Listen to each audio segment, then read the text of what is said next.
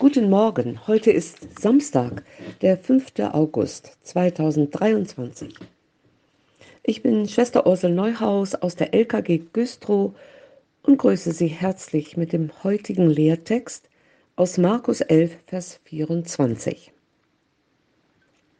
Jesus Christus spricht, alles, was ihr bittet in eurem Gebet, glaubt nur, dass ihr es empfangt, so wird's euch zuteil werden. Was ist das für ein Blankoscheck, den der Herr Jesus uns, die wir ihm glauben, hier ausstellt? Bevor ich darauf eingehen möchte, zuerst eine kleine Begebenheit. So, Sabine, nun zeig mal unserem Pastor, wie schön du beten kannst, sagte eine Mutter zu ihrer Tochter, als der Pastor zu Besuch kam. Sabine betete mehrere kleine Gebete her, aber ziemlich widerstrebend. So, und nun, liebe Frau, zeigen Sie einmal, ob Sie beten können, sprach der Pastor zu der Mutter. Sie meinte, nein, Herr Pastor, das können Sie doch nicht von mir verlangen. Das ist doch was ganz anderes. Was in dieser kleinen Geschichte deutlich wird, zeigt, Gebet ist nicht eine Demonstration meines Glaubens. Gebet ist zunächst nicht dazu da, um den anderen zu zeigen, wie ich glaube. Gebet ist vielmehr die Grundlage meines Lebens mit Gott. So wie der Fisch das Wasser zum Leben braucht, so braucht der Mensch das Gespräch mit Gott. Aber ich bekomme doch gar nicht alles, worum ich bitte. Natürlich nicht. Glaube ist nicht ein mystisches, abergläubisches Vertrauen.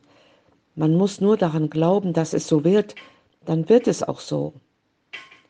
Nein, Glaube ist ein Vertrauen in die Allmacht und Souveränität Gottes, der mich kennt und weiß, was für mich gut und heilsam ist.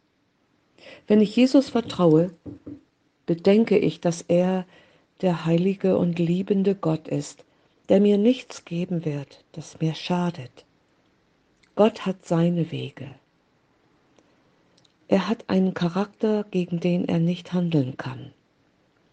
Er ist Gott und wird seine Heiligkeit und seine Barmherzigkeit nicht aufgeben.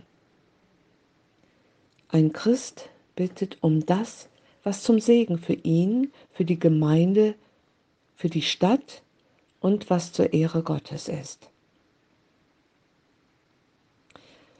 Aber ist es nicht oft so, dass wir nicht wirklich glauben? Wir beten wohl, halten es aber für unmöglich, dass Gott unsere Gebete erhört. Zum Beispiel beten wir für jemanden schon sehr lange, aber nichts tut sich. Die Erfahrung zeigt, dass wir das Erbetene nicht sofort erhalten, sondern warten müssen. Nun, Gott tut heute noch Wunder. Ja, Gott kann heilen. Er kann in schwere Katastrophen eingreifen. Er kann bewahren. Er kann Politiker lenken wie Wasserbäche. Aber wichtiger noch ist, sein Wundertun geschieht mehr in unseren Herzen. Jede Bekehrung ist ein Wunder Gottes. Auch wenn glaubende Menschen in schwierigen Situationen aushalten, weil sie Gott vertrauen, dann ist das sein Wunder.